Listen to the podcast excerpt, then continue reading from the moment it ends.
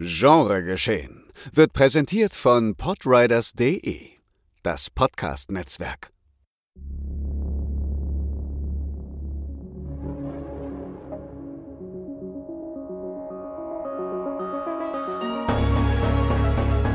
Genregeschehen.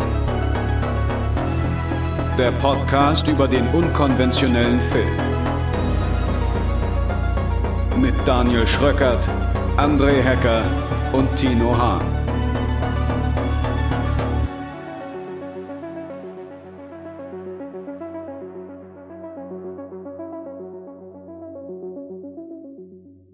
Moin Moin und willkommen zur 117. Ausgabe von Genre Geschehen. Wir sind zurück nach einer kleinen unfreiwilligen äh, Pausenwoche. Und mein Name ist wie immer nicht Daniel Schröckert, sondern André Hecker. Und ich bin überraschend heute hier, da Daniel Schröckert leider heute nicht zugegen ist, um mit mir aufzunehmen. Aber dafür ist natürlich Tino da. Ja, ich bin die einzige Konstante in dieser Unberechenbarkeit. Die einzige Konstante in meinem Leben. Ja. ähm, ja, wir hatten nochmal einen kleinen Ausfall. Es tut uns wirklich sehr leid für letzte Woche. Äh, gab wieder so viel äh, Overhead für uns alle, dass wir es leider nicht hinbekommen haben. Aber dafür haben wir uns jetzt zusammengesetzt, um natürlich etwas äh, zu besprechen, was gerade in vielen deutschen Städten passiert. Und damit meinen wir das äh, Fantasy Filmfest und nicht. Ich dachte und schon, wir sind auf einmal ein Politik-Podcast geworden. ja, wir gehen rein in den Brennpunkt der Filmfeste. Ähm, nein, das Fantasy Filmfest läuft natürlich mal wieder, wo bestimmt auch viele von euch da draußen natürlich hier zugegen sein werden. Und wir wollen heute mal ein bisschen durchs Programm schauen, haben jetzt schon ein bisschen was gesehen und euch mal so auf den Stand bringen, was denn da äh, so passiert ist und was sich vielleicht noch lohnt, auf dem Schirm zu halten und so weiter und so fort. Und ja, Tino, du warst ja wie immer in Berlin mhm. äh, zugegen. Ich äh, in Hamburg aktuell auch noch. Es läuft halt noch. Ich habe auch noch nicht alles natürlich sehen können. Deswegen eher so ein kleiner Querschnitt. Auf jeden Fall, das ich schon mal sagen kann, was mir als erstes aufgefallen ist, was, was ich nicht auf dem Schirm hatte, war, dass ich ins Foyer des Savoy-Kinos, unseres geliebten Savoy-Kinos in Hamburg komme, am ersten FF-Tag und direkt vor mir steht ein Riesenkamerateam, eine riesen Entourage. Ich weiß gar nicht, wie mir geschieht und plötzlich steht neben mir Christoph Maria Herbst. Was ist da los? Das ist nämlich der Aufhänger gewesen für äh, den ja, Eröffnungsfilm vor dem Eröffnungsfilm, der ein Kurzfilm war. Denn in diesem Jahr beim 37. FFF, muss man auch mal so hier sagen, ne, also 37 Jahre schon, gibt's das Festival. Sollte der Eröffnungsfilm nämlich eigentlich, beziehungsweise war auch Dogman, der neue Luc Besson, aber als kleines Schmankerl vorab wurde ein Kurzfilm gezeigt. Ein deutscher Kurzfilm. Den hast du auch nicht gesehen, oder? Nee, leider nein. Also ich habe auch den nachfolgenden Film nicht gesehen, über den du auch gleich nochmal was erzählen kannst. Deswegen sag mal, wie du das so fandest, weil so mein Eindruck ist, ohne es gesehen zu haben, aber das hindert einen ja nicht davon, zu allem eine Meinung zu haben, ähm, dass das eher wie so eine Art Fingerübung wirkt von talentierten Leuten, die gerne hätten, dass das zu einem Langfilm irgendwie gemacht wird, aber dafür brauchen sie viel mehr Geld, deswegen hat es nur für diesen Kurzfilm jetzt erstmal gereicht. Ja, es trifft eigentlich ganz gut. Es trifft eigentlich ganz gut. Also, also es ist ja, es ist ja ein, es basiert ja auf einem Roman von Walter Mörs mhm. ähm, den die meisten wahrscheinlich nur vom kleinen Arschloch kennen, der aber noch deutlich viel mehr gemacht hat als nur das. Und äh, genau, also äh, hat der Kurzfilm heißt Eisspinn, der sehr schreckliche und äh, behandelt eben das erste Kapitel dieses Buches. Also es ist nur der Auftakt und deswegen, das passt allein schon dazu, was du eben gerade sagst. Äh, das fühlt sich auch so an und sieht auch so aus wie, jetzt wird's losgehen. Das ist jetzt, das war quasi die Eröffnungssequenz des Films und jetzt legen wir quasi mit dem eigentlichen Film los. Und dann hört es natürlich auf, ne? wie es beim Kurzfilm so ist. Der dauert auch knappe 15 Minuten nur. Also hört es wirklich auf oder gibt's schon so ein halbwegs Ende? Nee, es ist schon so, also es gibt eine kleine, das, kleine Charaktereinordnung eben dieses, dieses schrecklichen Magiers, der eine Katze äh, opfern möchte, um sich selbst am Leben zu erhalten, quasi ein bisschen. Mhm. Und nee, es endet dann schon, also es, es gibt so einen kleinen Relief in Anführungszeichen, beziehungsweise es passiert halt etwas, ähm, womit man dann darauf aufbauend mit der, mit der Figur weitermachen kann und dann ist halt Ende. Ja. Mhm, also okay. es ist schon wirklich ein Auftakt so. Es fühlt sich an wie so ein Intro vom Film. Und äh, von daher gebe ich dir vollkommen recht, also beziehungsweise du hast vollkommen recht mit der Einordnung, genau so ist es eben. Es ist, man, es ist super wertig. Es sieht gut aus, es ist ein gutes äh, Set-Design. Ähm, du hast so die, die Katze und so sind äh, in Nahaufnahmen alles Puppen, also so Handpuppen, die gespielt werden, richtig. So ein bisschen früher so, wie bei also es ist also Siebenstein oder so. keine CGI-Sachen und so. Auch, doch, beides. Ah, okay. Du, du hast halt VFX, aber äh, also nicht mal nicht mal nicht mal Animatronik, also wirklich Handpuppen. Hm, Ah, okay. Das ist wie nice. früher ein bisschen wie bei Siebenstein mit dem Raben und so. Das ist wirklich so ganz, Da ganz grusel ich cool. mich ja immer stark vor. Also ich habe bei Siebenstein immer richtig Angst vor diesem Koffer gehabt. Der Koffer, ja. Ja, ja. Ja, so ist es. Also es ist schon sehr krude, aber halt Mhm. irgendwie ganz sympathisch. Ähm, und ja, Maria Herbst hat ja auch erzählt, er war irgendwie jeden Tag drei Stunden in der Maske und so. Also es ist Mhm. schon alles aufwendig so und das Setdesign ist cool. Das sieht auch alles Haben- gut aus. Die was gesagt, wie viele Drehtage sie hatten? Fünf, glaube ich. Hm, okay. Ja. Und ähm, nee, also es ist alles, fühlt sich alles sympathisch an, es ist gut gemacht, äh, gut, sieht gut aus, gut geschossen und so weiter. Ist, ist, wenn man wieder diese typische Frage stellen, sieht das deutsch aus? Äh, irgendwo ja, Mhm. aber äh, es ist jetzt nichts Schlimmes, aber es ist, es ist ordentlich produziert. Es ist wirklich hochwertig. Da, da wurde auf jeden Fall Liebe fürs Detail bewiesen. Ähm, aber wie du halt sagst, es ist eine Fingerübung. Hm. Die Leute können sicherlich alle was. Die waren ja auch mit der ganzen Entourage da. Irgendwie Maskenbilder war da, VFX war da, alle waren da. Und äh, auch der Regisseur eben, äh, Adrian Doll, alle da. Und ich glaube, die haben richtig Bock, da was zu machen. Aber genau, das ist jetzt quasi so wie so eine Promotour dafür, um vielleicht dann dafür Geld einsammeln zu können. Mhm. Ähm, ich glaube, das hat Potenzial. Ich glaube aber auch, dass es als Langfilm dann schon doch wieder vielleicht dann auf Dauer abrutschen könnte mit einer längeren Laufzeit, eben dann doch so in ja deutsche Fantasy halt so. Das ist Ähm. wieder, hast du mal in der Greif reingeguckt gehabt? Nee, noch nicht. Ich habe die Das ist halt, Schirm, also es tut mir halt immer so leid, weil man so denkt, ja, da ist Potenzial da, aber man merkt halt auch, dass es irgendwie entweder nicht ausgereizt werden kann und ich finde, es kann immer eher so von finanzieller, also dass, dass die Limitierungen nicht aus der Kreativität der Beteiligten kommen, sondern halt aus äußeren Umständen. Also auch sowas wie Krabatt oder so, wo man so denkt, ja, das ist so tendenziell alles ganz geil, aber es reicht halt in diesem internationalen Vergleich nicht. Deswegen finde ich es halt auch immer so schade, dieses für eine deutsche Produktion so relativierend reinzubringen. Aber es ist ja, glaube ich, wirklich so, dass die Beteiligten das nicht so machen wollen, sondern gar nicht anders machen können, aber nicht, weil es Können, bei ja. ihnen hakt, sondern weil das deutsche Fördersystem, also in Deutschland würde niemand sagen, hier sind 50 Millionen, mach mal einen international konkurrenzfähigen Fantasy-Film. Ja, genau. Ja. Und ich glaube, so wäre das dann hier auch im Endeffekt wahrscheinlich, wenn das Langfilm werden sollte. Aber ey, es war auf jeden Fall, es war auf jeden Fall nett. So, es war auf jeden Fall gute, gute, gute Fingerübung. Ähm, aber ja, kann man jetzt auch nicht viel rausziehen. Also man hat wohl gemerkt, also diese Walter, also Walter Meers Fans, die auch irgendwie da waren, die danach auch dann noch zu Herbst, dann, da war noch ein Foyer so ein bisschen. Da gab es schon Fans auf jeden Fall, die es auch cool finden, dass das umgesetzt wird. Ähm, aber ja, also ich glaube, da krähen jetzt aber auch nicht so viele Leute nach, ehrlich gesagt. Hab ich Ja, wahrscheinlich. Also ich bin diesem ganzen Walter Mörs-Universum gar nicht so drin, weil er ja irgendwie schon extrem beliebt ist, aber das irgendwie so ein bisschen, also ich kenne auch nur das kleine Arschloch, von den anderen Sachen kenne ich dann auch nichts mehr. ja, und aber sein ich- Adolf. äh, Ja, ach, stimmt, da. stimmt, das ja. Und aber ich glaube, auch da kenne ich nur die Cover. Also ich glaube, da habe ich auch nie wirklich so das große Interesse gehabt, mich tiefer reinzulesen, was wahrscheinlich auch ein Fehler ist, weil die Sachen ja, also alles, was ich von ihm kenne, ist gut. Es gab gar keinen Grund, sich nicht mehr mit ihm zu beschäftigen, aber irgendwie ist es nie passiert und jetzt habe ich auch keine Lust mehr. Aber ich find's gut, dieses, weil was ich dem Fantasy Filmfest ja immer so ein bisschen ankreide, ist ja diese mangelnde Festivalatmosphäre, dass halt einfach nur so Abspielstation von Filmen eigentlich ist. Aber dass so zumindest vom Eröffnungsfilm noch so ein Kurzfilm kommt und ein paar Leute vom Cast da sind, beziehungsweise aus von der gesamten Produktion, das finde ich halt ganz schön, weil es so so einen würdigen Anlass irgendwie bietet, dass man erst noch so davor so einen Kurzfilm sieht und dann kommt der eigentliche Hauptfilm. Sowas finde ich tendenziell immer geil. Also das würde ich mir auch häufiger wünschen, auch so vor diesem Director Spotlight oder so, weil da hat man mal die Möglichkeit, Kurzfilme wirklich so in den Mittelpunkt zu rücken, statt sie halt auch einfach nur in diesem Kurzfilmblock, der dann auch jedes Jahr einmalig läuft, ein bisschen ja nicht abzuschieben, aber halt kein Spotlight auf einen der Kurzfilme zu richten. Mhm, ja, ja, gebe ich dir recht, ja.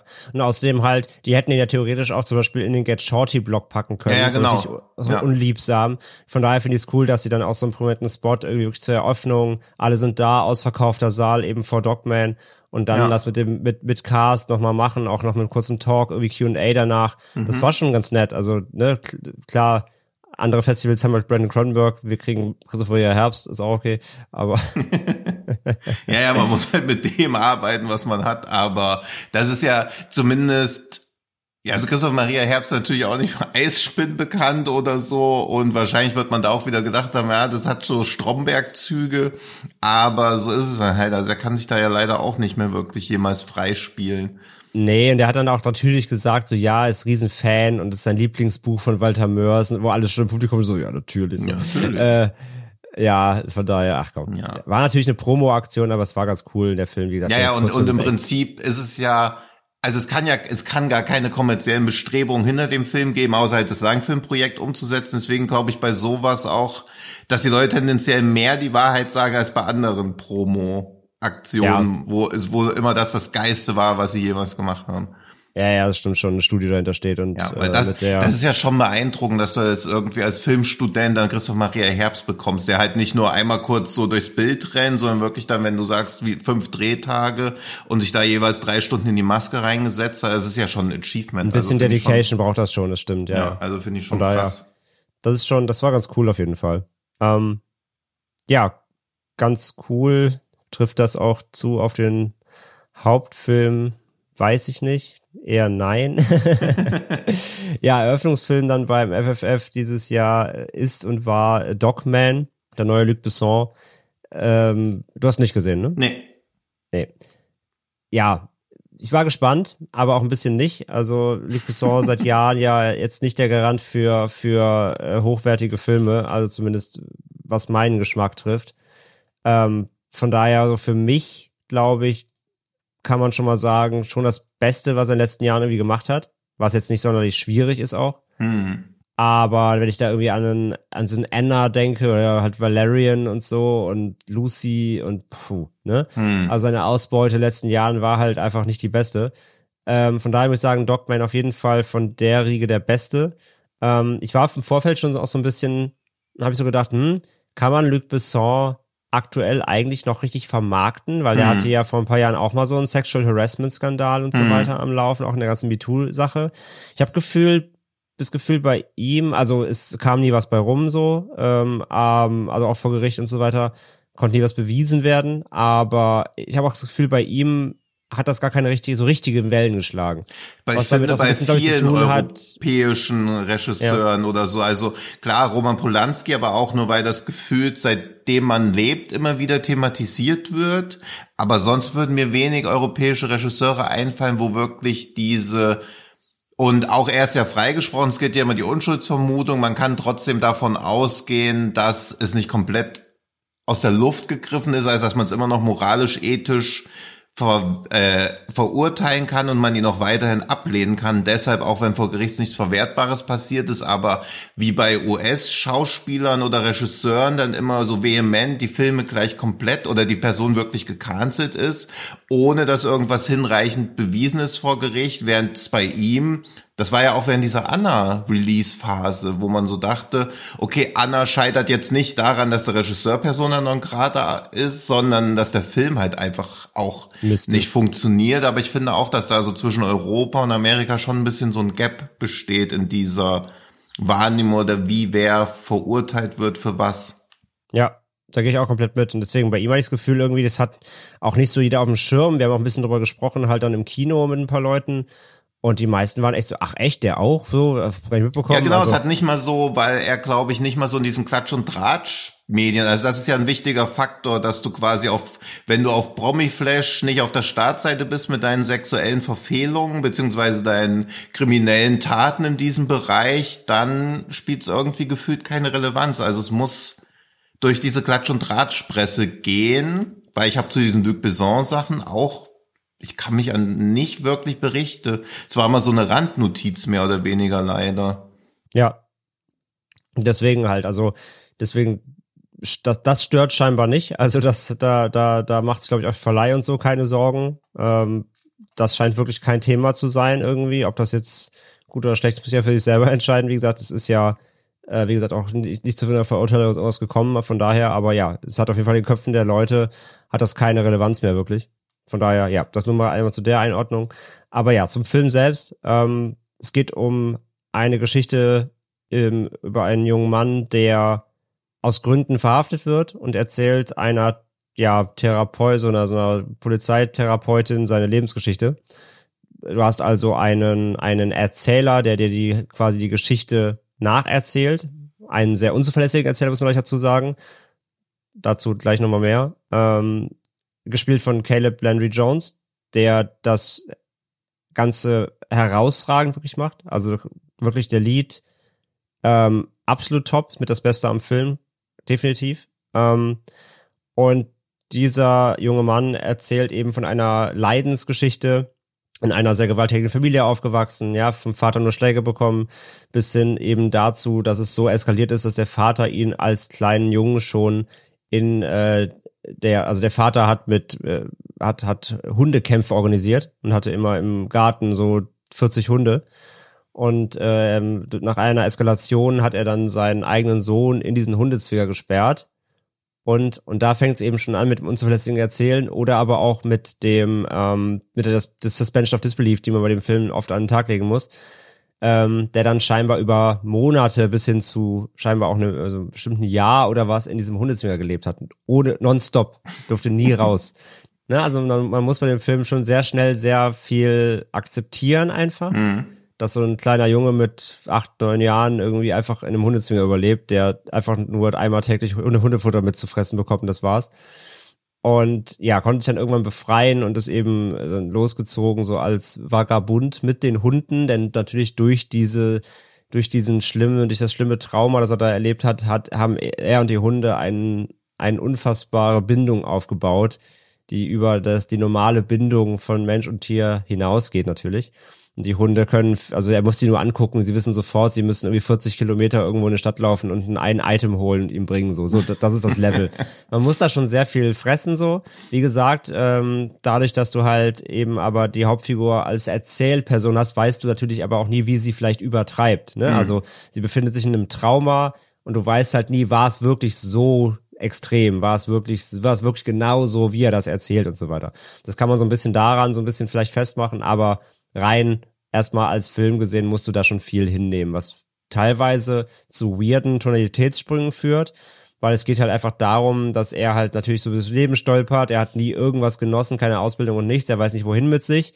Äh, zudem ähm, wurde er auch noch querschnittsgelähmt durch eine Aktion in der Jugend, das heißt, er sitzt im Rollstuhl und findet dann die Liebe zum Drag und wird dann zur Drag Queen die mit Hunden, gemeinsam mit Hunden Raubzüge begeht. Hm. Aber auch seine Nachbarschaft schützt, indem äh, sie gefährliche Mafia-Kriminelle mit den Hunden ausschaltet. Okay, gibt's Pistolen im Film? Also, also Hunde sind ja natürlich schon irgendwie eine gefährliche Bedrohung, aber als Mafia würde ich ja, mutmaßen, aber, aber, aber die, aber die Hunde wissen immer besser, wie sie äh, handeln können. Zum ah, Beispiel okay. beißen sie dann jemandem in die Eier und alle legen dann ihre Waffen nieder, weil die Angst haben, dass die Mann die Eier abgebissen werden. So, ah. Die Hunde sind immer einen Schritt voraus. Mhm. Aber ja, es gibt tatsächlich sogar so Action-Shootout-Szenen mit Hunden und so mhm. Gangstern und so. Okay, ja. okay. Aber dann gibt's auch wieder irgendwelche äh, äh, Drag-Show-Einlagen, so ganz rührselige und so Drama. Also der hat eine ganz, ganz, ganz weirde, holprige Line, was Tonalität angeht er hat wirklich Szenen, der, das geht schon fast ins Alberne, mhm. dann wieder total rührselig, dann Misery Porn, dann, also ist wirklich alles dabei, er schwankt da extrem, was nicht schlimm ist, also ist ja nichts, ist ja nichts Schlimmes, du kannst ja tonal springen, aber es ist schon sehr wild teilweise, wie er da reingeht in die, in die Thematiken, so, und es ist halt, also was mich am meisten am Film gestört hat erstmal, ich hatte halt international auch schon viele Joker-Vergleiche gelesen, mhm. das, da gehe ich mit, das ist ein bisschen Joker mit Hunden, ähm, die Leidensgeschichte ist halt wieder so übelst ausgeschlachtet. Also so richtig, aber so plakativ halt, wie gesagt halt, ne, der Junge, der im Hundezwinger leben muss, wird von seinem eigenen Vater irgendwie noch aus Versehen angeschossen, ist querschnittsgelähmt, äh, wird nur durchs Leben getreten, hat nichts außer Hunde und wird von allen verachtet, findet keinen Job, weil er halt ein, äh, weil er halt eine Behinderung hat und hast du nicht, also es ist alles ganz, ganz furchtbar immer. Und natürlich ist es dann auch so, die Figur, wenn die Figur eben Verbrechen begeht, ist es natürlich okay, mhm. weil sie ist ja die arme Figur, die holt sich nur zurück, was sie was sie braucht und so und will ja nur Freude und, Le und, und Liebe finden. Und deswegen ist es okay, wenn sie mit allen Mitteln arbeitet. Das ist halt schon, das geht schon so in die Richtung. Das ist schon so ein bisschen Joker, Joker-esque. Hm. Deswegen, das war mir wieder zu überzeichnet oder zu oder auch zu zu reingehend in diese dieses Ergehen im Leid so dieser Figur. Aber dafür ist er halt toll gespielt. Er sieht echt gut aus. Ich glaube, mit den Hunden zu arbeiten, teils sind das wirklich 40 Hunde in der Szene. War hm. sicher auch nicht okay. einfach. Das ist ja. schon echt cool der, die, da gibt's auch so eine Montage, wie dann so Hunde so einen Raubzug begehen in so einem Haus und so ein durchs Fenster einsteigen, Alarmanlage ausschalten, die Hunde verteilen sich das ganze Haus, jeder klaut was, so richtig abgesprochen. Das ist schon cool. Also ich glaube, das war mhm. nicht einfach, bestimmt auch zu drehen. Ähm, das funktioniert auch ganz gut. Aber ja, ey, wie gesagt, er war mir ein bisschen zu, zu elend wieder. So, also gewollt elend. Mhm. Ähm, aber auch so, da ist auch wieder so eine, das ist, das stört mich eh immer, da ist auch so eine weirde Glaubensthematik drin, weil seine Familie war so, waren halt so hardcore fundamentalistische Christen halt mhm. äh, mhm. so und ähm, er, obwohl er da so getriezt worden ist von seiner Familie, hat das trotzdem mit angenommen und er ist halt super gläubig und ähm, es geht auch dann am Ende immer dazu, zu Gott zu finden und Gott hat ihm das alles aufgetragen und irgendwie, wenn ich jetzt hier heute sterbe, dann will Gott das so, aber natürlich überlebt er und er weiß dann, ah ja, Gott hat doch eine Aufgabe für mich und so. Aber auch wieder so eine Religionsebene, die aber auch nirgendwo hinführt. Hm. Also sie wird halt auch nur behauptet, sie ist halt da, es ist halt so, Glaube rettet diese Figur, aber warum eigentlich und so. Also es hat auch gar keine Zielführung, das stört mich auch mal so ein bisschen, wenn das einfach nur so drüber gelegt wird, ohne aber wirklich handlungsrelevant eigentlich zu sein. Ähm, so, das waren so ein paar Entscheidungen, die haben mir, die haben mir nicht gefallen. Aber am Ende des Tages ist es trotzdem gerade, wie gesagt, durch äh, Laundry Jones, der es wirklich wieder herausragend macht, der spielt das wirklich Hammer, ähm, war ich auf jeden Fall trotzdem angetan. Also den kann man, den kann man schon gucken. Ist ein solider Film für mich. Und wie gesagt, auf der Besson-Skala, von dem, was er die letzten zehn Jahre gemacht hat, auf jeden Fall das Beste. Aber man kennt die Versatzstücke halt wirklich auch schon und es war mir halt wieder zu ergehend. Hm. Ähm, ja, ich fand wieder. nämlich auch, also, also der Trailer macht schon so ein bisschen Bock, aber auch nur wegen den Hunden. Wenn man bei allen anderen Szenen im Trailer sich so dachte, puh, das, also wenn das jetzt irgend so ein Debütfilm von irgendeinem Regisseur wäre, aber dass das halt jetzt so der neue Luc Besson, was ja immer noch irgendwie wie so eine Art Trademark ist, obwohl es auch schon ja, seit ja. gefühlt zwei Jahrzehnten nicht mehr irgendwie eingelöst wird, aber also es wird ja für immer so bleiben, dass man immer denkt, oh, das ist ja der Typ von Leon der Profi und Nikita und so und Rausch der Tiefe. Und dann sieht man den Trailer und denkt sich so, okay. Weil das mit dem, mit dem Vater und dem Hundezwinger wirkt im Trailer halt schon albern, wo man aber noch so denkt, okay, der Trailer muss es ein bisschen runterbrechen, wo man aber auch so denkt, okay, eher muss ich, glaube ich, viel einfach so schlucken, was ja auch okay ist, wenn die Atmosphäre das irgendwie hergibt. Ja. Aber ich bin, ich tue mich immer ein bisschen schwer mit Filmen, wo so eine symbiotische Beziehung auf einmal zwischen Mensch und Tier existiert, weil es sind halt immer noch Tiere. Also das so, dass er sich so durch Blickkontakt und so verständigt wird, das kann ich für einen Film schon akzeptieren, aber ich bin dann auch, okay, wenn das per Blickkontakt funktioniert, dann kann ja, in dem Film ja alles aber, gehen und dann ist es okay. Nicht, nicht nur Blickkontakt, aber sagen wir mal einfach der macht dann, der kocht dann was und hm. ist dann im Rollstuhl und kann nicht, ist nicht so mobil. Ja. Und er sagt dann einfach so, Eier, und dann holt der Hund halt sofort Eier, weil die sofort natürlich weiß, was es ist. Hm. Oder Mehl. Dann klettert der Hund auf den Schrank und holt genau ja. die eine Tüte Mehl ja, zwischen diese, den tausend anderen Tüten und so. Das ist ja. halt so, das musst du halt schlucken, dass halt an, es wird halt, wie gesagt, er, er behauptet, das ist ja wieder seine Vision hm. der Geschichte, aber ja, es wird halt behauptet, dass halt, äh, er durch diesen, dieses Trauma, die Bindung so stark ist, dass die Hunde ihn halt blind verstehen, so quasi. Ja und das, also das kann ich schon also akzeptieren, weil wenn der Zweck heiligt die Mittel, also wenn die daraus resultierenden Szenen gut genug sind, alles völlig fein. Aber dass sie dann auch so Raubzüge begehen, beziehungsweise ob es keine bessere Möglichkeit gegeben hätte, diese Hunde irgendwie. Also er hätte ja auch einfach, einfach alle zu den besten Blindenhunden der Welt ausbilden können und irgendwie die Menschheit damit retten. Dass es halt immer in diese kriminelle Richtung reingehen muss. Ich finde es ja. immer schwierig, dass Filme diese Aussage haben, ja, die Gesellschaft will das ja nicht anders, als dass ich kriminell werde, weil alles andere natürlich für den Film auch nicht spannend wäre, aber ja, wollen ja, wir über den anderen Film reden, wo Religion auch eine große Rolle spielt und der noch ärgerlicher ist? Welcher wäre das? Jeder vom Fantasy Filmfest, nein. nee, dieser God is a Bullet. Ja, gerne. Ja, weil den hatte ja auch, das, das können ja so ein bisschen so alternieren, dass wir mal über einen reden, den ich gesehen, also den wir beide gesehen haben, dann ja, ja. den nur einer von uns. Ja, nur, nur zu Dogman kurz, ne, also der kommt jetzt auch bald dann regulär ins ja. Kino, der kriegt ja normalen Cape Light Verleih, also, ne, wenn ihr den sehen wollt, der, den verpasst ihr nicht, äh, wenn hm. ihr nicht auf dem FF fahrt. Ja. Ähm, ja, God is a Bullet, bitte, feel free. Ja, also. Worum geht's? Ganz knapp. Es geht um eine, einen Vater, dessen Tochter in irgendeiner kruden Sekte landet und er versucht die dann viel zu lang zu befreien. Also diese, also ich mag ja Filme, die eine unangemessen hohe Laufzeit haben, weil das so eine gewisse Unberechenbarkeit suggeriert. Aber in Gottes Bullet ist nun mal gar nichts unberechenbar. Der geht 155 Minuten, die sich auch wirklich danach anfühlen, weil es wirkt halt echt so, also Matt Lynch hat es auf Letterbox leider echt gut beschrieben, dass, dass man einen super Edgelord-Film drehen will, aber leider als einzigen Film The Crow gesehen hat. das habe ich auch gelesen, ja. ja. Und, und ich finde halt, es ist ein bisschen wie Taken von Rob Zombie.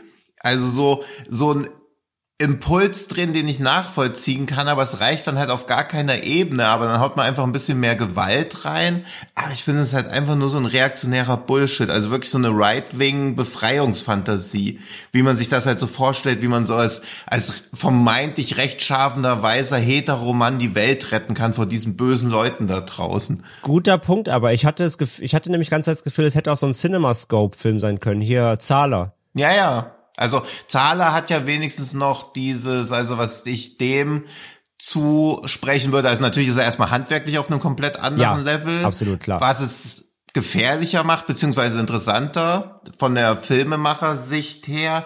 Und er zeigt ja auch diese ganze problematische Welt aus dem Blickwinkel der Figuren. Und man kann sich aber trotzdem noch sein eigenes Bild dazu urteilen, wenn man halt bei God is a Bullet generell eher aus dieser beobachtenden Tendenz raus ist und ja nach Viertelstunde sich schon denkt, was soll denn dieser Scheiß? Wieso verhaltet ihr euch so? Wieso seid ihr so, so right-wing? Wieso seid ihr so reaktionär? Wieso denkt ihr, dass das die richtigen Mittel sind? Weil es ihm nie gelingt, wirklich in die Figuren reinzugehen.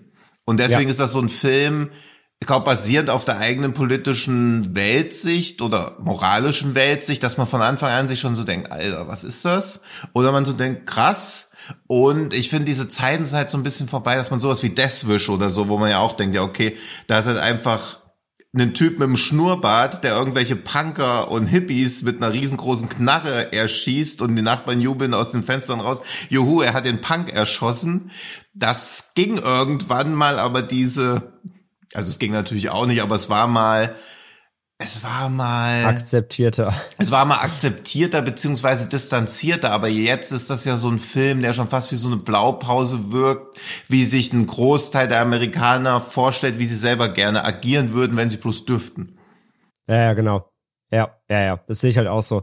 Es wurde halt beim FFF bei uns auch noch gesagt am Anfang halt vom Film, die Ansage war so, ja, es, äh, es gibt halt eine internationale Fassung, die ist eine halbe Stunde kürzer. Wir haben euch natürlich äh, den längeren Director's Cut besorgt. Und alle so, ja, voll am Jubeln, applaudieren, so, wuh.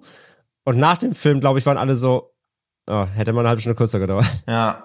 Also wie gesagt, und das Ding, man weiß halt auch nicht genau, was man rauskürzen soll, weil alles, alles an Ah, doch, sich es- Es gibt so einen Nebenstrang, diesen zwei anderen Cops, so, der war so Ja, okay, unnötig. das, ja. Du kannst Also, einen Nebenstrang komplett rausnehmen, aber ich denke mir halt auch gleichzeitig wieder, der war ja schon auch echt ganz schön hart teilweise. ja, ja. ja. Und wäre dann auch die Härte raus gewesen, vielleicht wäre vielleicht ein bisschen harmloser auch gewesen in, in Sachen Gewalt, dann nehme ich lieber die längere Fassung so, weil das ist zumindest was, was da ein bisschen den ganzen Film auch so gritty macht.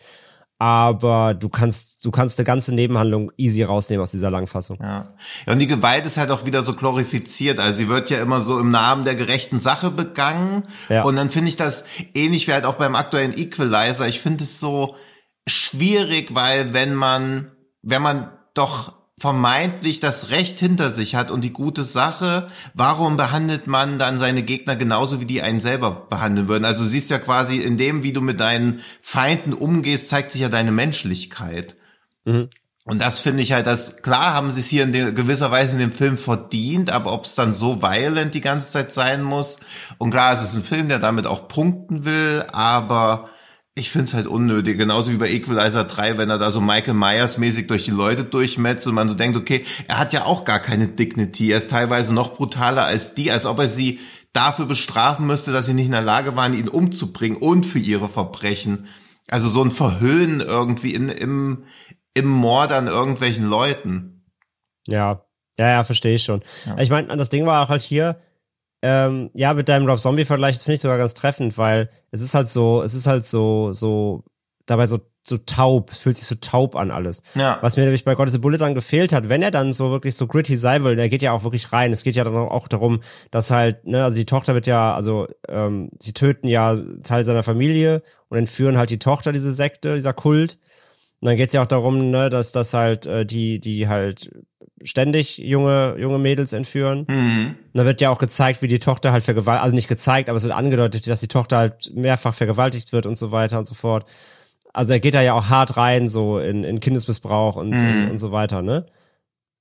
Ja, und aber will der, ja auch, und will ja dabei auch Ja. so richtig krass böse und gritty sein und, Mhm. und sich be behaart anfühlen. Und ich finde halt, dass er das trotzdem nicht schafft, obwohl es alles drin ist. Ja, ja, weil er weil- halt denkt, ich zeig, wie hart das alles ist, dann wird das schon funktionieren. Und Ja, das, genau. so geht's aber, halt nicht. aber was der gar nicht erzeugt, weil, also ich finde, der, der müsste sich anfühlen wie so ein Blue Ruin. Genau, ja, ja. Also zermürbend irgendwie. Oder, oder hier der von, ah, ich habe gestern noch drüber geredet, wie heißt der nochmal mit Joaquin Phoenix, wo er auch diesen, Äh, Better Day, Have a Nice Day. ja, es war der doch, oder? Der Ja. heißt aber im Original auch anders, oder? Der, der irgendwie zwei Titel dann hatte. I, wish you wou- wouldn't be here anymore oder sowas, weiß ich ja, nicht, ja, ja, meine, aber ne? ich, ich, ich So dieses, dem, dem, so, weißt du, der, der so, ähm, dem fehlt so die, die krasse Intensität dann in seinen Gewalttaten. A Beautiful Day. A Beautiful Day Ja. hieß der, ne? Ja. Ja, ähm, so, diese, da, weißt du, die, da, da, wenn es da eskaliert, dann bist du so richtig schockiert. Dann, dann, dann, Ja. dann, dann zieht er dich richtig runter und du bist so richtig drin. Das ist halt richtig böse und das jeder, jeder Gewalttat fühlt sich dann auch so richtig Schlag in die Magengrube an. Was halt, finde ich, Gott is a Bullet gar nicht schafft, weil er halt immer auf so einer, auf so einer stumpfen Ebene bleibt. So, egal was passiert, du bist nie so richtig drin, du bist nie so richtig angewidert, obwohl er das ganze Zeit will, weil er aber halt so edgelordig inszeniert ist, dass du auch dich, dich, dich da gar nicht drauf einlassen kannst, so richtig irgendwie. Er nimmt es gar nicht so richtig ernst. Er will einfach nur übel sein, aber er, er nimmt das gar nicht so wirklich für voll sich selbst in dem ja, Moment. weil er ja auch irgendwie, das Schlimme finde ich ist, dass er diese ganze Befreiungs- und Gewaltsorgie dann ja auch so hinstellt, als ob dann auch alles wieder gut wäre. Und das macht ja Beautiful Day, zeigt halt, okay, das ist hier nur noch so Schadensbegrenzung. Also egal, Hm. ob ich das jetzt hier schaffe oder so, ich werde dabei innerlich krepieren, Bin- weil ja, durch genau. die Taten, die ich begehen muss und die Person, die ich hier befreien will, ist eh am Arsch durch das, was ihr angetan wurde. Aber God is a Bullet wirkt, als ob am Ende dann so eine Fee kommt und sagt, Bip, deine ganzen Traumata und so sind weg, weil dein Vater hat dich ja befreit. Genau, genau. Das ist halt das Ding. So als ob man, als ob man geschehenes Unrecht einfach wieder gut machen könnte, indem man die Täter auslöscht. Also das ist ja auch dieses, deswegen finde ich, verstehe, warum Leute die Todesstrafe befürworten, aber es ist ja eine Illusion, dass man danach irgendeine Art von Frieden findet oder so. Also es ist ja nichts anders. Also es ist ja trotzdem eine Ungerechtigkeit wird mit einer anderen Ungerechtigkeit, wo dann aber so gesagt wird, ja, ist ja gerecht. So ist es ja nicht. Oder also die Justiz, wo, da wurde Genüge getan. Das ist ja auch immer Bullshit, weil die Schäden, die angerichtet sind, ja immer noch da sind und dadurch sowas ein bisschen abgemildert wird. Und deswegen bin ich bei so, es ist ja nicht mal ein Revenge. Also ich finde, es gibt halt auch immer einen Unterschied zwischen Revenge-Movie und Selbstjustizfilm. Mhm. Und bei Selbstjustizfilmen tue ich mich immer irgendwie schwer, weil hier wirkt es ja auch gar nicht so, als ob die Polizei versagen würde, so dass man das Recht in die eigene Hand nehmen müsste, sondern als ob halt alle, alle irgendwie mit unterschiedlichen Mitteln daran arbeiten und er halt einfach so denkt, ja, ich weiß doch eh besser. Der Staat, was ist denn da los? Und das ist ja eh eine Tendenz, die man so in letzter Zeit, selbst bei dem letzten Ghostbusters ja auch, wo die Polizei komplett inkompetent und auch so gegen die Bürger irgendwie wirkt, ist das hier auch so, dass die Polizei immer so oder Behörden immer so als zunehmend inkompetenter dargestellt werden, sodass man ja gar keine andere Möglichkeit hat, als das Recht in die eigene Hand zu nehmen. Und das ist Ja, ja, ja. auch so eine, ja, also nicht nur, also weltweit gefühlt, was immer mehr so kommt, dass Leute denken, die so in rechtsgerichteten Kreisen unterwegs sind, dass sie das Recht in die eigene Hand nehmen müssen, weil wer soll es sonst machen? Also sie sich so im Ja. Stich gelassen fühlen. Und so Filme für vermeintlich im Stich gelassene zu machen, das finde ich immer ein bisschen strange. Ja, ja, gebe ich dir voll recht, das stimmt schon. Das fühlt sich alles, das fühlt sich alles sehr, sehr bisschen ide ideologisiert an. Und das Ding ist halt auch, dass, ähm, ja, wie du sagst, er, er, er stützt sich dann ja später auch mehr auf, eine, auf die Beziehung zwischen äh, Costa Wilder und äh, Micah Monroe, Mhm. anstatt die Tochter nochmal in den Fokus zu nehmen. Die ist ja dann auch irgendwann egal. Die ist ja eh nur die Damsel genau, quasi. ja. Die spielt ja noch gar keine Rolle irgendwie. Es geht ja dann eher Mhm. auch so um, um ihn eigentlich als Figur gezeichnet. Ähm, ja, von daher, ey, keine Ahnung. Die, die beiden waren auch so mehr behauptete Figur als alles andere, fand ich. Also Micah Monroe auch echt nicht den besten Lauf, echt was ihre Wahl, Figur, Ja. äh, äh, Castwahl ausgeht. Die letzten Costa Waldau-Filme waren ja alle ziemlich, ziemlich äh, Gurken irgendwie Ja. immer so halbherzige Geschichten, setzt sich fort. Ähm, und meine Lieblingsszene war auf jeden Fall die, wo er dann zu Jamie Foxx kommt, der weirderweise eine Nebenrolle spielt, Ja. äh, wo er zu Jamie Foxx kommt und sich tätowieren lassen muss. Was im Nachgang für mich immer keinen Genau, Sinn stimmt, gemacht hat. Warum eigentlich? Sag du mal bitte als Tätowierexperte, wie realistisch fandest du das denn alles Alter. mit dem Tätowieren? Alter. Das war, es war so Hadebüchen. Also A, überhaupt. Also wie gesagt, ich habe es nicht ganz verstanden letztendlich. Ja, er wollte halt dieses, diese Szenen rein und ne, dass er sich da erstmal voll tätowieren lassen muss irgendwie, um, damit er da reinkommt. Ja, okay. Von mir aus auch so, wie wer behauptet als alles andere. Ähm, aber dann, dann setzt er sich halt auf den Tätowierstuhl, er fängt halt an. Dann gibt's erstmal einen ersten Schnitt. Ähm, dann sitzt er da, wird halt aktiv tätowiert, trinkt dabei Bier. Links neben ihm stehen schon so sechs Flaschen, wo ich mir denke, Alter, wenn du Alkohol beim Tätowieren trinkst, dann kannst du gleich aufhören, weil Alkohol schwemmt dein Blut aus. Das würde dir, das würde dich komplett zum Bluter machen und du würdest die ganze Farbe aktiv rausspülen. Du darfst auch sogar einen Abend vor dem Tätowieren nicht trinken. Hm, okay. Also das ist schon mal kompletter Quatsch. Alkohol tätowieren geht gar nicht. Ähm, aber vor allem, was am unrealistischsten ist, ist die Zeitspanne. Weil er sitzt da irgendwie, also einen halben Nachmittag oder so gefühlt und hat dann plötzlich irgendwie ein komplettes Chestpiece, also ein Brusttattoo und einen gesamten Armsleeve. Komplett voll. ja. Das geht, äh, das, das schaffst du in der Zeit halt nicht. Also A, zeitmäßig vom, vom, vom Stechen her, der, der, der Künstler schafft das gar nicht so schnell. Aber Alter, der muss Schmerzen haben bis nach sonst wo. Also, das, das, auch der Körper hält das gar nicht aus. Also, das ist halt viel zu viel Fläche für die Zeit. Das ist halt völliger Bullshit, natürlich. Und, Ja, und auch natürlich, dieses- natürlich, das, natürlich ist das gefühlt in zwei Tagen abgeheilt komplett. Obwohl er gerade Ja, einen ja, das, also, bekommt. das kann man ja noch mit so einer Filmlogik sich so irgendwie halbwegs Ja. schön reden, aber wenn ich mir dann so vorstelle, ich bin so der super böse Sektenboss und dann kommt so jemand, der halt erkennbar nach gestern tätowiert aussieht und sagt so, ja, hier.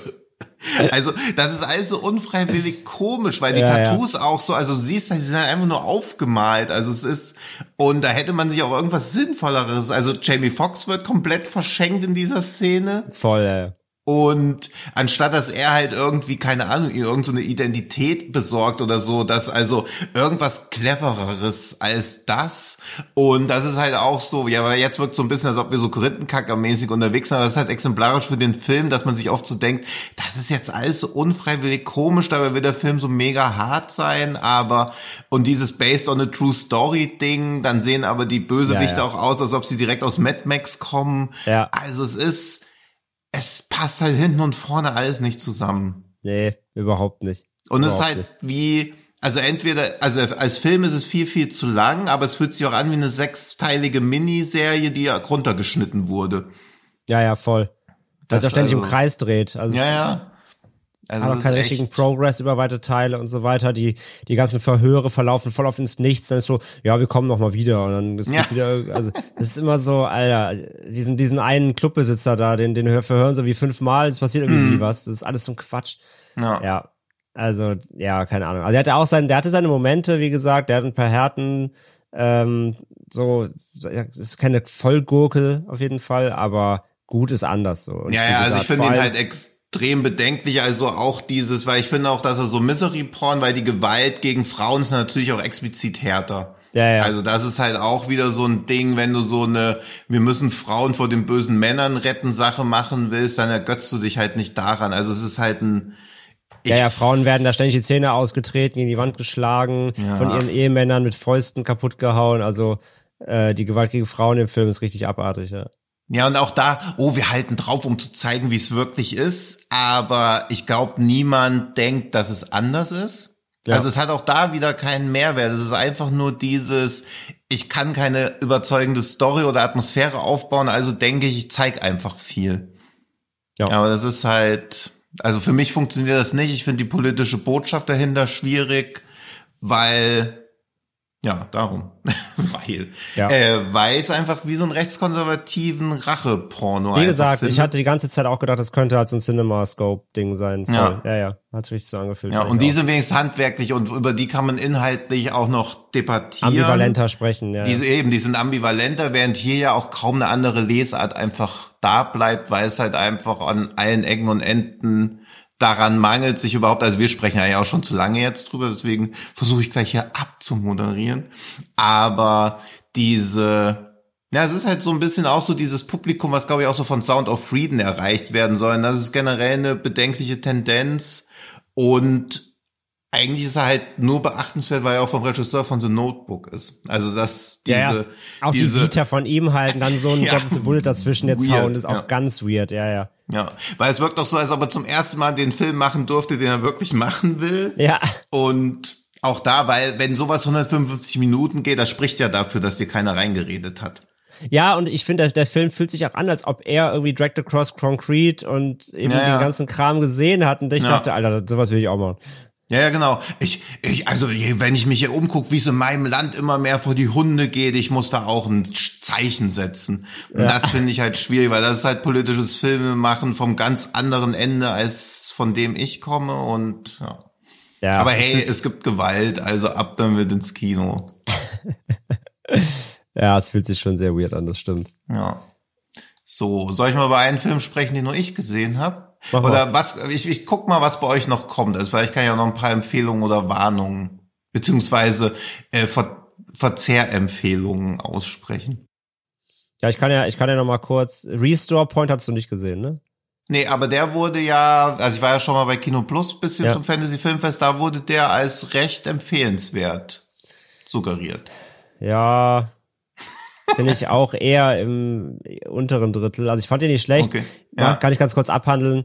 Äh, Zukunftsvision, äh, Sci-Fi. Es geht darum, in der Zukunft kann man sich selbst respawnen, wenn man zu Unrecht stirbt. Also wenn man umgebracht wird oder einen Unfall hat, dann kann Mhm. man sich quasi wiederbeleben lassen. Dafür gibt's halt so einen Restore-Point, also quasi wie so ein Backup, das man von sich selbst Mhm. machen kann. Dann wird das wieder eingespielt. Das darf aber nie älter sein als 48 Stunden, sonst, sonst ist es zu gefährlich, weil sonst Schäden entstehen können. Mhm. Eigentlich super coole Idee, fand ich super spannend. Ähm, und was von so einem Film, von so einer Idee erwarte ich dann immer, dass er mir auch so eine Welt zeigt. Ich will dann so ein Cyberpunk Night City Ding sehen, wo ich sehe, wie, wie gehen verschiedene Gesellschaftsschichten damit um, weil dann ist halt so ein bisschen der Plot, es soll, das ist halt in, in staatlicher Hand, es soll aber privatisiert werden, so ein bisschen wie Krankenhaus thematisch, also so Gesundheitssystemmäßig in unserer Welt, in der, in der echten Welt. Es soll privatisiert werden, was sind Vor- und Nachteile und so weiter. Also da gibt's ganz richtig spannende Ansätze. Und was machen sie draus? Einen kleinen Crime-Thriller um Korruption, weil irgendwie der Chef von dem Institut will was Böses und dann machen sie so eine kleine Schnitzeljagd im Kreis mit drei Figuren und das ist der ganze Film. Und von der Welt drumherum und was damit eigentlich wirklich gemacht wird, siehst du fast nichts. Es gibt so eine Szene, da gehen sie in so einen Underground-Club zu so einem Hacker und du siehst dann ähm, in so einer in so einer Kammer spielen welche russisch Roulette. Hm. Und wenn einer halt abgeknallt wird, dann lachen die halt alle und respawnen ihn wieder, weil es hat halt keine Bedeutung. Und sowas hätte ich gern mehr gesehen. So wie, Hm. wie sowas ausgenutzt wird oder was damit für Quatsch gemacht wird, weil Menschen machen halt Scheiße mit solchen Sachen. Ja, ja, ich hätte klar. gern mehr von solchen Sachen gesehen, anstatt einfach nur so einen typischen, ähm, ja, im Kreis Spionage, äh, der hängt mit drin Thriller irgendwie. So. Und deswegen, die, Hm. die Story hat so viel Potenzial gehabt und das war mir echt zu wenig rausgeholt. Deswegen sage ich, ja, der Hm. ist okay, aber hat richtig viel Potenzial liegen lassen. Ja, das geht mir, also ohne den gesehen zu haben, aber oft bei diesen ambitionierten kleinen Sci-Fi-Filmen so, dass ich denke, boah, ich hätte gern mehr Worldbuilding oder mehr davon gesehen, wie die Welt wahrscheinlich wirklich wäre, weil ganz oft ist es ja dann auch nur so ein, ja, eigentlich nur ein Setting für einen Film und wie so eine Welt sich mit realistischen Menschen eigentlich entwickeln würde, passiert irgendwie gar Ja, genau. nicht. Also, das, mir fällt jetzt auch kein, aber ich finde halt bei The Leftovers, wo die zwei Prozent der Menschheit verschwinden in dieser Serie, wird ja auch ganz oft gezeigt, wie sich das so ökonomisch irgendwie auswirkt, so indem dann halt Firmen einfach lebensechte Gummipuppen von den Menschen da äh, bauen, die verschwunden sind, damit man die sich ins Wohnzimmer setzen kann. Und dann denke ich mir so, ja, genau so würde sich sowas nämlich entwickeln. Also diese ganzen absurden Ekelhaftigkeiten, wie Menschen dann versuchen, damit Geld zu verdienen, beziehungsweise wie Menschen sowas dann alles ausnutzen würden. Aber es ist dann oft nur so eine, also das kann man ja selbst sowas wie Blade Runner oder so ankreiden, dass du nie siehst, wie die Welt oder was man mit Androiden eigentlich auch machen würde, wo man weiß, das sind keine richtigen Menschen, die sehen nur so aus. Das ist ja, eigentlich hat das das einziges, der ganz furchtbare, war es Train to Busan 2, wo dann diese Gladiatorenkämpfe stattfinden. Mhm. Das, das, also, das hilft dem Film dann auch nicht mehr, aber wo ich so denke, ja genau, in so eine Richtung würde sich das halt entwickeln. Ja, Walking Dead also, hat sowas ja auch dann gemacht. Ja, ja. ja, also dass man irgendwie glaubhaft den Eindruck hat, dieses Szenario existiert schon 10, 20 Jahre oder noch länger und ist dementsprechend halt auch so mutiert und pervertiert und nicht erst gestern etabliert worden. Ja, ja, genau. Das, ja. ja, also ich habe immer noch ein bisschen Bock auf den, aber. Wie ja, gesagt, der ist, der ja. ist solide, aber wie wird für mich echt viel verschenkt. Ja. Weil sich einfach Gut. zu klein gehalten hat, dafür, dass er Seite sein können von der, von Worldbuilding her, ja. Ja.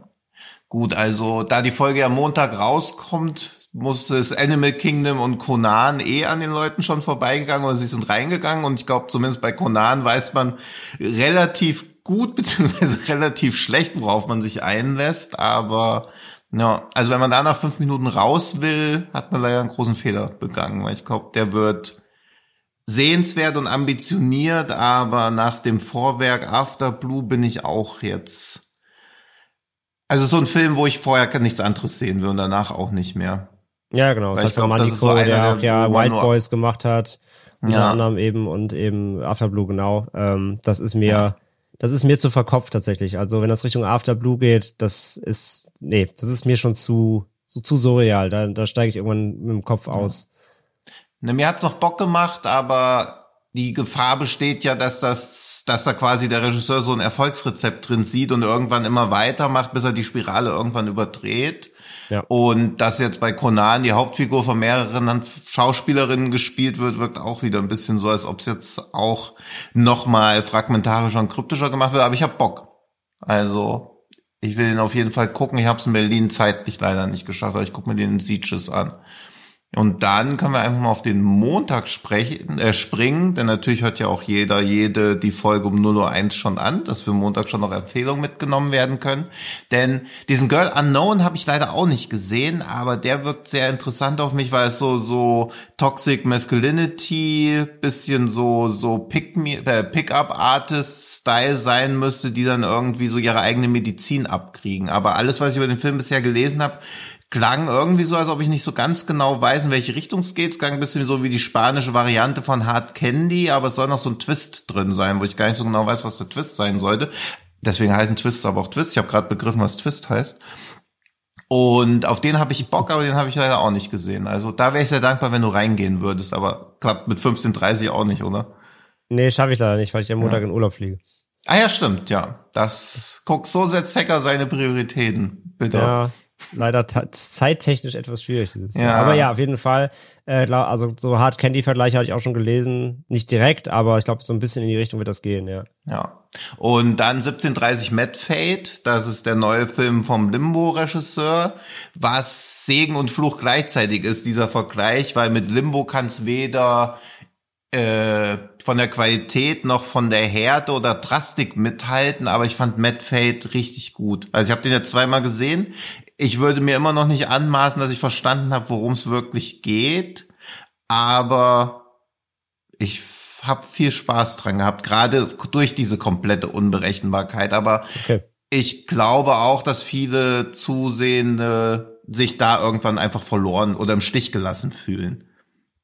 Weil schon am Anfang, es werden viele Plots aufgemacht, weil es geht so ein bisschen um den ja, um den Wahrsager, der eine sehr eigentümliche Methode hat, wie er denkt, wie er die Zukunft voraussetzen kann, um den Jungen, von dem klar ist, dass er irgendwann zum Serienmörder wird, aber auch um jemanden, der dann denkt, er könnte das alles aufhalten. Dann geht's viel darum, ob sowas wie Schicksal gibt oder ob jeder des eigenen Schicksals Schmied ist oder ob das alles, wie der Film ja auch schon im Titel hat, ob alles Mad, Mad Fate ist dann wird die Handlung ganz viel aus dem, also auch aus den Augen verlassen, verloren. Dann geht's an anderen Punkten weiter. Gegen Ende hat auch noch mal viel was mit Pflanzen zu tun.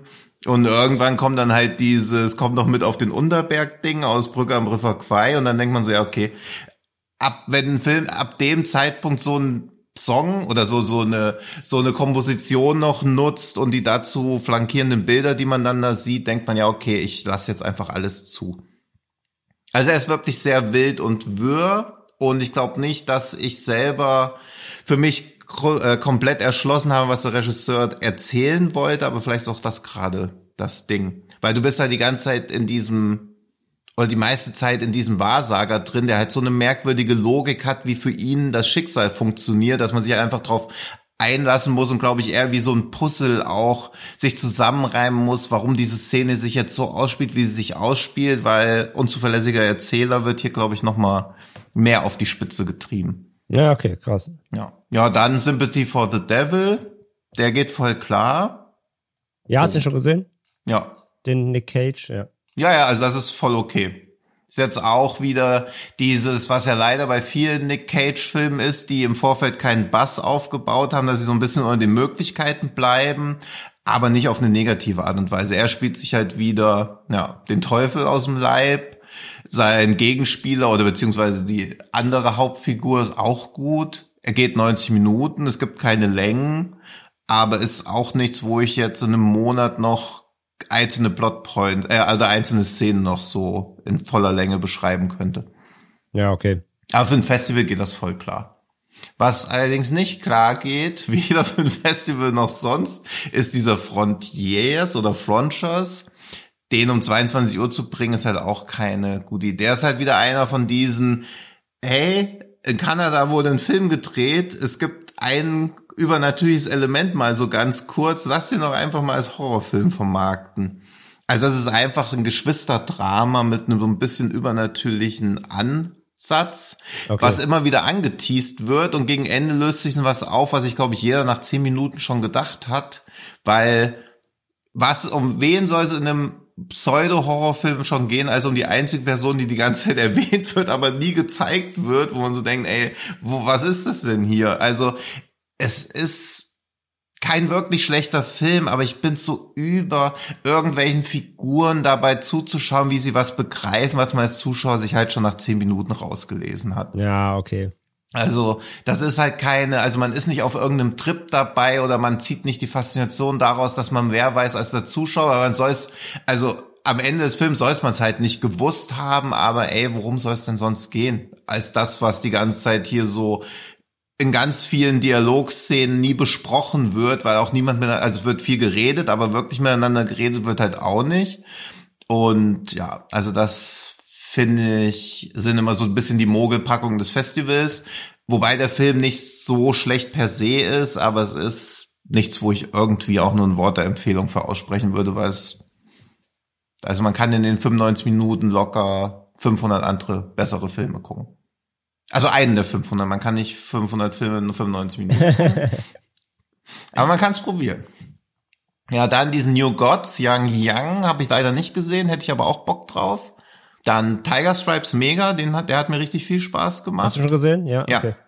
Das wäre auch was, was ich eher als, na gut, bei Director Spotlight wollen sie ja immer irgendeinen vermeintlich etablierten Regisseur irgendwie drin haben, aber den finde ich schon sehenswert. Gerade weil er ein bisschen, also ein bisschen Body Horror drin reinbringt, spielt in, spielt er in Indonesien. Nicht, dass ich jetzt was Falsches sage. Äh, ich glaube ja.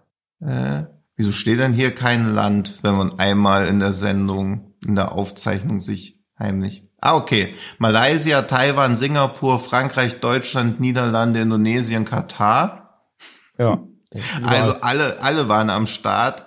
Deswegen, ich habe mich nämlich auch schon gewundert, aber ich habe es dann gar nicht weiter nachverfolgt, warum er mir beim, beim Sieges-Programm als deutscher Film angezeigt wurde. Ah, okay. Aber okay. Also eine internationale Koproduktion, die aber, also meinem Verständnis nach in Malaysia im Dschungel oder in Indonesien im Dschungel spielt. Und es geht im Prinzip um so ein Mädcheninternat und die finden eines Tages ein BH und ab da entwickelt sich die Story recht nicht un komplett unvorhersehbar, aber erfrischend anders erzählt. Weil das die ersten zehn Minuten dann irgendwie in einem Body-Horror-Film enden, würde man, glaube ich, auch nicht erwarten. Naja, okay. Ja. Dann Raging Craze. Kann man machen.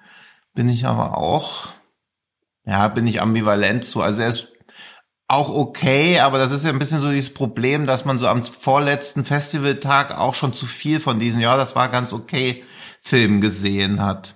Deswegen würde ich da auch sagen, lieber. Wobei der, der ist ja mit der höchstbewerteste Film auf Box, ne? Der hat ein 3,5, was für dieses Jahr FFF tatsächlich relativ viel ist. Ja, ja, klar. Aber ein Horrorfilm, der eine hohe Wertung hat, ist das noch ein Horrorfilm? Oder ist es nicht auch eher wieder eins dieser Dramen mit leichten Horrorelementen ah, okay. drin? Hm. Und Night of the Hunted, pff, ja, also. Das ist ja der neue Kalfun. Ja, das, der ist auch okay, aber. Der also ich, Maniac, das Maniac Remake und P2 gemacht hat. Ja, aber ich verstehe nicht so ganz, warum so Filme existieren. Also es ist halt, jemand ist in einem Haus und von draußen schießt jemand drauf. Es geht um keinerlei Motivation. Es ist halt einfach so 90 Minuten Überlebenskampf. Also wem so Filme Spaß machen, diese Belagerungsszenarien, da ist das voll okay. Aber dass das um nichts geht, schlussendlich, fand ich ein bisschen lame. Okay. Und es ist nicht mal ein Spoiler. Also es wird nach einer Zeit irgendwie klar, dass wenn es hier eine Motivation gibt oder so, dass die sehr schwach ist oder allenfalls irgendwie Mittel zum Zweck, um das Vorhergesehene zu erklären. Und ich finde, man kann auch jede Viertelstunde des Films genau vorhersehen, was halt passiert. Deswegen fand ich den nicht schlecht, aber es ist ein Film, wo ich mich echt so durchlangweile irgendwie. Ja, Weil ich kann okay. mit der Figur nicht sympathisieren, ich kann mit dem Monster nicht sympathisieren, beziehungsweise dem der Bedrohung, weil ich nicht weiß, was die Motivation ist. Dadurch, dass dass es ein Scharfschütze ist, finde ich es auch nicht wirklich gruselig. Also ich finde auch die Spannung nicht so. Also es ist halt quasi, man, man sitzt das Ganze irgendwie einfach aus. Ja, wenn schon Scharfschütze, dann wie Downrange. Ja, und so ähnlich ist es halt auch irgendwie. Ja gut, da will ich sehen. Hm. Super. Ja, aber Downrange hat ja die Faszination draus bezogen, dass die Leute draußen sind. Sie ist ja drin. Ja, okay. Also dass, dass, dass die so um so ein Auto drumrum sitzen, also es ist quasi jede Sekunde sterben könnten, sie muss sich ja einfach bloß gut genug verstecken. Der Film findet natürlich auch Möglichkeiten, ja, warum ja. das alles nicht so einfach ist, aber das ist mir zu sehr Szenario zeigen, als dass es wirklich für mich so ein Film ist. Okay. Und ist so eine gewisse Festivalmüdigkeit da natürlich mit drin auch. Also, dass man dann so denkt, ja, das geht schon alles irgendwie klar, aber mich catcht halt nicht. Wer ich nicht wiederum ganz gut fand, aber ich glaube, das sind die Leute auch beim Szenario übersättigt, ist der Harbinger, der ja auch so Covid ein bisschen so als Thematik nimmt, wo man, glaube ich, jetzt auch inzwischen nicht mehr so richtig kann.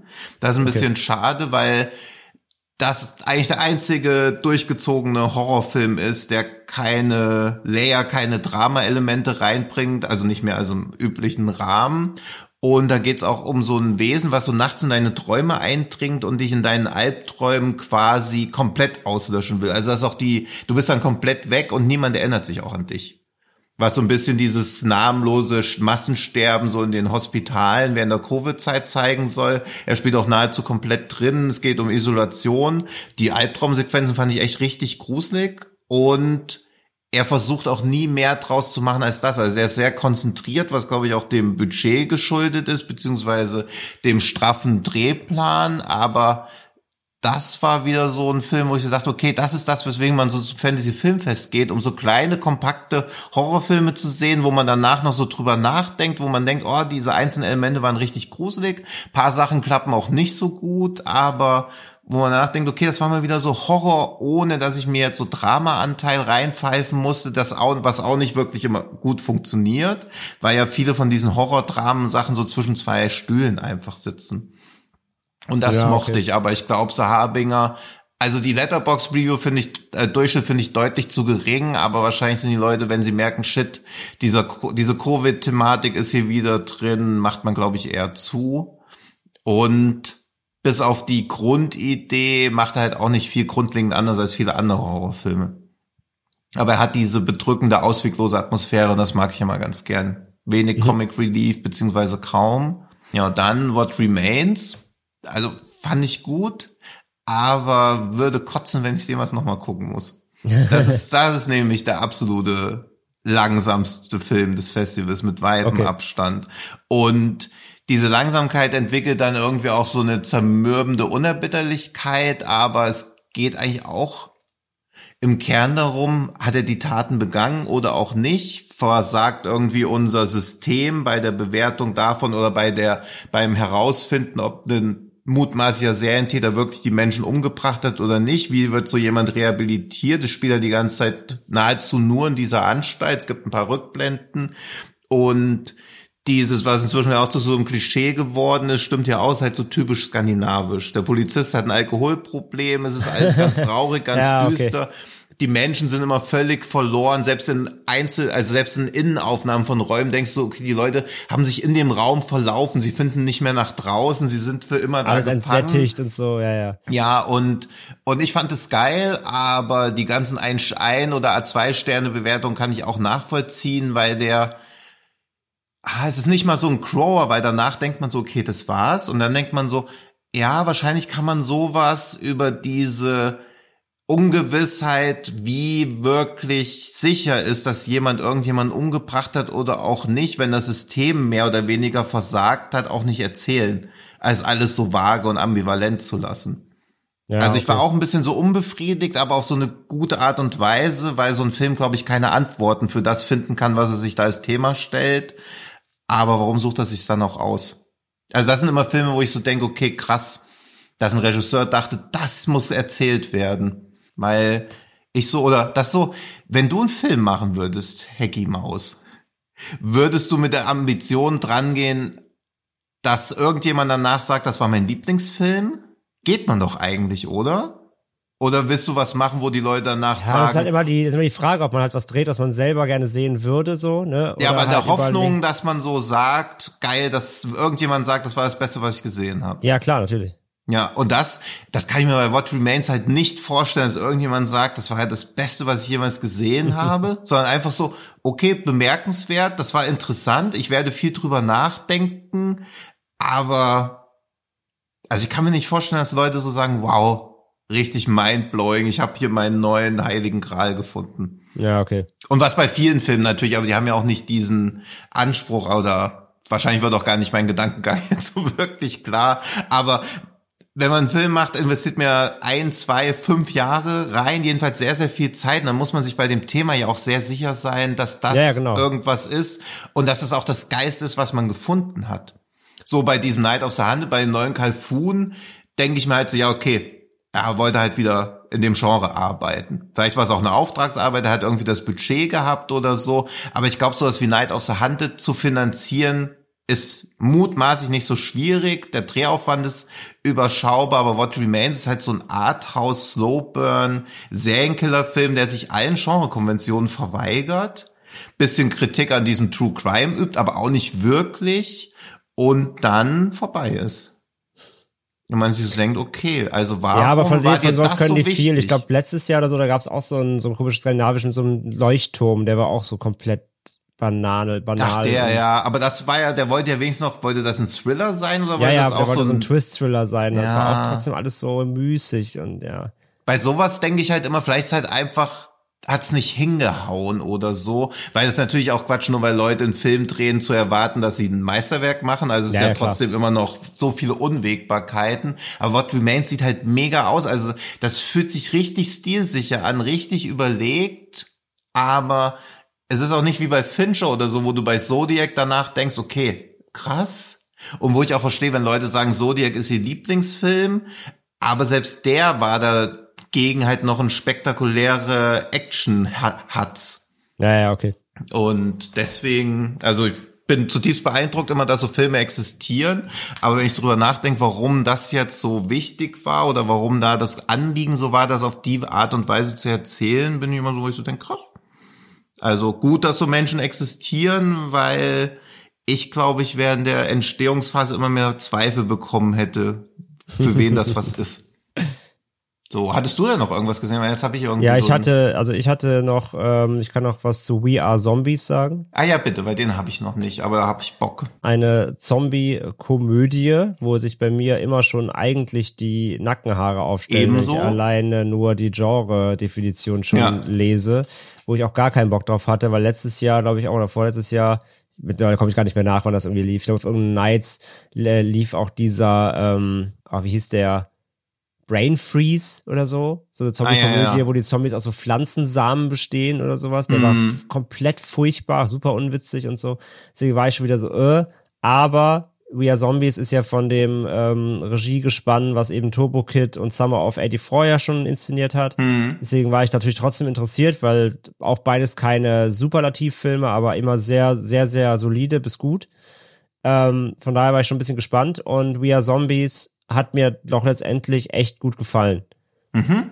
Also es ist wirklich ein solides Ding. Sie haben einen coolen Dreh gefunden, nämlich, dass es gibt halt Zombies. Also irgendwann haben einfach angefangen, die Leichen wieder aufzustehen auf der Erde. Aber der Twist in Anführungszeichen ist oder der Dreh, den sie gefunden haben, ist erstmal, die Zombies fressen gar keine Menschen. Also die Zombies sind gar nicht aggressiv, die sind einfach da. Aber nicht wie Fido, wo die dann irgendwie dann so, weißt du, so als Rasenmäher eingesetzt werden, sondern mhm. die sind einfach da. Die sind ein bisschen wie so, wie so Tauben. Die sind einfach, die rennen auf der Straße rum, die sind einfach vorhanden, mhm. aber tun halt keinem was. Mhm. Und es gibt dann ähm, und, und, und dann werden, werden dafür auch halt dann so ähm, Synonyme gesucht, so man nennt sie halt nicht Untote, sondern man nennt sie Living Impaired, also es, ne, es, es soll mit denen trotzdem irgendwie zivil umgegangen werden, die sind kein Müll quasi, man, darf nicht auf die schießen, man darf die nicht wehtun, so. Also es war ganz cool.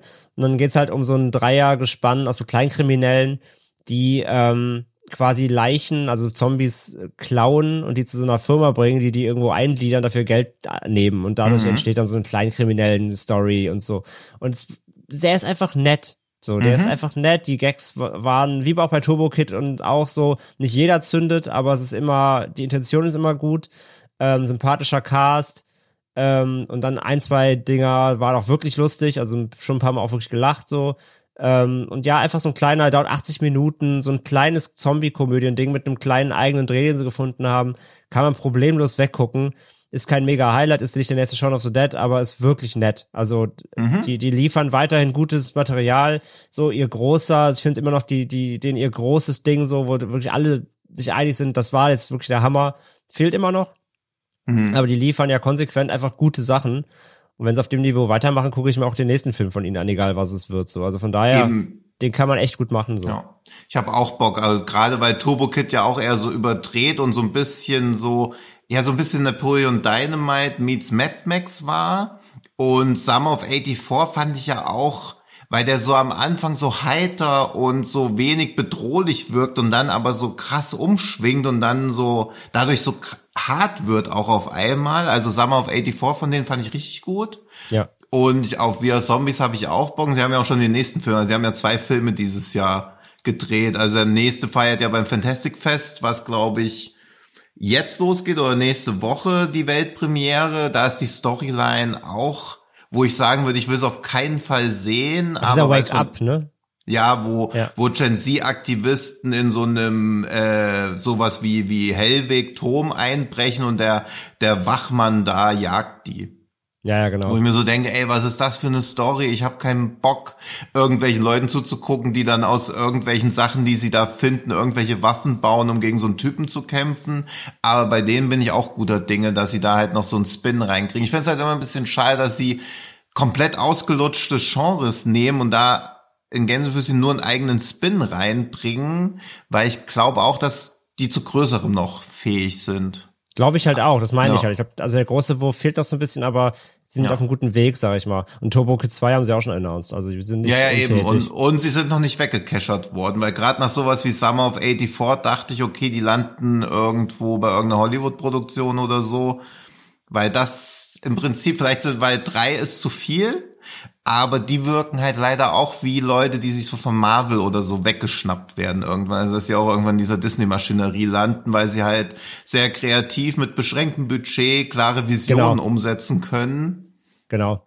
Ja. Das glaube ich halt auch, ja. Nee, genau, das war noch so, was ich gesehen habe, so, aber sonst äh, steht noch erst jetzt alle das meiste an eben erst. Ja. ja. Mad Cats noch kurz. Ach so, Mad Cats, ja, oh Gott ich war vorgewarnt, die Kritiken waren alle wirklich räudig. Äh, japanischer Film über, ich kann es nicht mal richtig zusammenfassen, ein Typ, er fährt, dass sein Bruder gekidnappt wurde von Frauen, die aber eigentlich Katzen sind, weil er in einer ägyptischen Gruft irgendwie ein geheimes Catnip gefunden hat, was sie zu gewalttätigen Katzenfrauen macht und er muss sich mit einem mit einem ähm, Obdachlosen und einer Kämpferin zusammen durchschlagen, um das alles irgendwie zu verhindern. Es ist super absurd.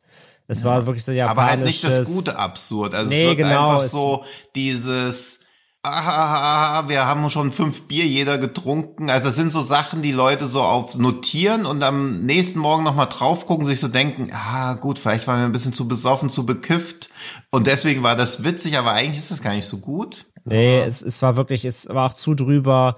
Dann gleichzeitig halt, du siehst halt, es gibt kaum Budget, aber trotzdem sah alles zu glatt auch gefilmt aus. Es ist nicht richtig Trash. Hm. Es ist aber auch nicht, es ist irgendwie nix so ganz. So, es ist überdreht, aber auch nicht zu überdreht. Es hat Gewalt und Kämpfe, aber auch nicht zu viel Gewalt. Es hat, ach, keine Ahnung, das war ein ganz wildes Ding. Ja. Das war wieder so ein Film.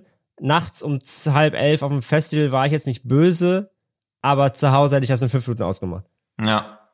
Und es ist halt auch, also ich glaube, er wird ja auch, oder das solchen Filmen läuft ja immer so, dass das angeblich so Crowdpleaser sind. Und ich ja. finde, das sind sie halt einfach nee, nicht. Nee, gar und, nicht. Nee, nee. Und ich war am Anfang noch so, ich dachte auch irgendwie ist das ein bisschen charmant, aber dann habe ich so gemerkt, nee, eigentlich ist das auch nur so eine Ideenlosigkeit über große Strecken, wo dann eine halbwegs okay Idee kommt, in die dann aber irgendwie so sich so selbstverliebt ist. Und dann denkt man so, nee, irgendwie ist das auch eher unsympathisch, weil versuch nicht so einen überdrehten Film zu machen, wenn du gar nicht den Bock drauf. Also es wirkt doch so, ja. als ob als ob gar nicht so richtig Bock wäre, hier so richtig auf die Zwölf zu gehen. Oder was ich noch viel schlimmer finde, wenn sie den Eindruck hatten, das wäre schon richtig krass alles. Ja, genau, genau. Das also das fürchte ich nämlich fast. Sie hatten ja auch dieses Herrenhaus, was so leer steht, ja. was an sich cool ist. Ja. Aber es war auch so uninspiriert. So, okay, wir haben dieses Haus, was machen wir damit? Wir setzen diese Frauen da rein. Und, ja. aber es gibt ja nichts sonst. Und dass auch ständig diese Gags wiederholt werden und so weiter. Der macht irgendwie fünf, sechs Mal so einen Running Gag, der wirklich nach der Hälfte wirklich ausgelutscht schon ist. Und die ziehen den fast bis zu den Endcredits immer noch mal rein. Ja. Ah, nee. Das Gag-Timing ist halt auch einfach in den meisten Fällen nicht gut. Es ist halt einfach nur überzeichnet, aber nicht gut getimed. Hm. Nee. Also wirklich, ja. das, das, es war wirklich, du hast auch gemerkt, es war noch relativ voll im Kino und alle waren so, Alter, was, was sehen wir hier? Was passiert denn hier gerade so? Aber auch nicht eben dieses Positive, dass man irgendwie mal klatscht oder so, mhm. sondern es war eher dieses verhaltene Lachen, dieses, äh, was? So nach dem Motto. Also es war ganz, ganz weirde Vorstellung ja. irgendwo. Deswegen, also, weil André mit ausgelutscht auch gerade schon das Stichwort gegeben hat, das, was wir auf dem Fantasy Filmfest gesehen haben, ist jetzt nämlich auch ausgelutscht aus uns. Und ja, ja. Deswegen, also ich habe, also ich bereue ein bisschen, dass ich Animal Kingdom nicht gesehen habe. Ja, auf den bin ich noch gespannt, den sehe ich morgen halt noch, ja. Der ist auch, glaube ich, von irgend, ist der nicht schon für einen Oscar oder so eingereicht? Weil jetzt trudeln ja langsam so diese Sachen ein.